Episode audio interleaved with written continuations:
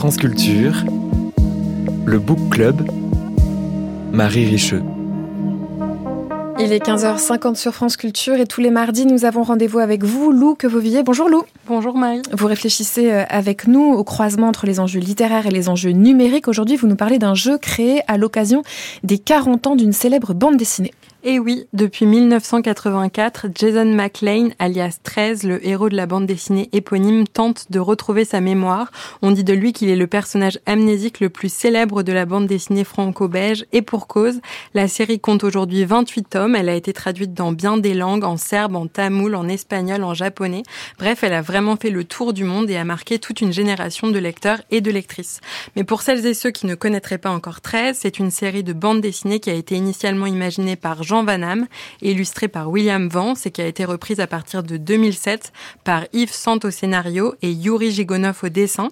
Ces collaborations ont donné lieu à deux grands cycles. Il y a un premier cycle d'albums, les 19 premiers, qui sont consacrés à la quête identitaire de 13. Qui est-il? Qu'a-t-il fait pour être poursuivi? Et que fait-il échouer sur une plage avec ce fameux tatouage 13 inscrit sur la clavicule?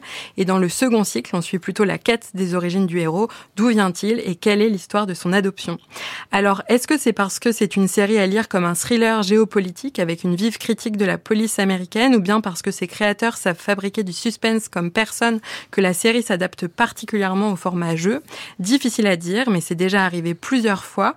D'abord en simple ticket à gratter de la française des jeux, et c'est presque logique, le chiffre 13 porte bonheur. Ensuite comme jeu vidéo, un jeu de tir produit par Ubisoft en 2003, puis retravaillé en 2020 par les studios Microïd. Cette année, pour l'anniversaire de la série, les éditions d'Argo qui est la maison d'édition qui publie la bande dessinée, a développé, grâce à Pangar Studio et à la participation toute particulière de Marion Roudot, un roman vidéoludique. Il est en ligne depuis quelques jours et c'est l'occasion pour moi de parler de ce média singulier à mi-chemin entre le jeu et la lecture et qui a encore une nouvelle manière de conjuguer numérique et littérature. Tous ces trucs qu'on découvre grâce à vous, Lou. Alors qu'est-ce que c'est qu'un roman vidéoludique? C'est une expression qui a été inventée au Québec et qui a été reprise en France pour désigner ce que les Japonais ont inventé et appelé le visual novel. C'est un format qui est plus proche du livre que du jeu vidéo. Ça se pratique plutôt sur un ordinateur, sur une tablette ou sur un téléphone que sur une console à propre parler, et c'est une fiction interactive. La plupart du temps, il y a un cadre en bas de l'écran sur lequel défile du texte. Ce texte est accompagné d'images fixes ou avec de légères animations. Il peut y avoir une bande son aussi, et on suit une histoire. Les interactions du joueur ou de la joueuse consistent surtout à cliquer pour lire la suite du texte ou faire défiler les images. On peut pas se promener dans un décor, par exemple, mais on peut faire des choix pour agir sur la suite du récit. En cela, c'est un format qui pourrait être considéré comme le petit frère numérique du livre dont vous êtes le héros un format de livre pour enfants où l'enfant peut choisir la trajectoire du personnage qu'il suit en se rendant à telle ou telle page selon ce qu'il a envie de lire. Pour le jeu anniversaire 13, l'aventure dure à peu près 40 minutes durant lesquelles les lecteurs et les lectrices pourront retrouver les personnages emblématiques de la série, faire les meilleurs choix pour 13 et résoudre des énigmes en sollicitant leur culture générale.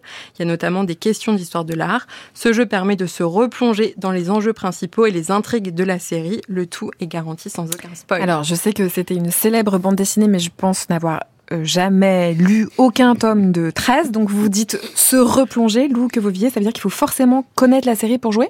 Oui et non. Oui parce que tout le monde peut y jouer pour le plaisir, mais non parce que tout le monde ne peut pas gagner. Ah Il faut quand même bien connaître l'histoire et la trajectoire de Jason McLean. Mais le jeu d'Ubisoft dont je parlais, qui avait été lancé dans les années 2000, avait permis à la série de BD de gagner en visibilité.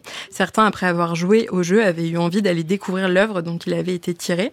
On verra ce que ça donne pour ce jeu-là, mais changer de média permet potentiellement quand même de gagner un nouveau lectorat et souvent un lectorat plus jeune. Alors même si l'important c'était évidemment de participer, est-ce qu'il y a quelque chose à gagner? Oui, et on peut même gagner le gros lot. Si vous arrivez jusqu'à la fin du jeu, vous verrez apparaître un questionnaire pour vous inscrire à un tirage au sort.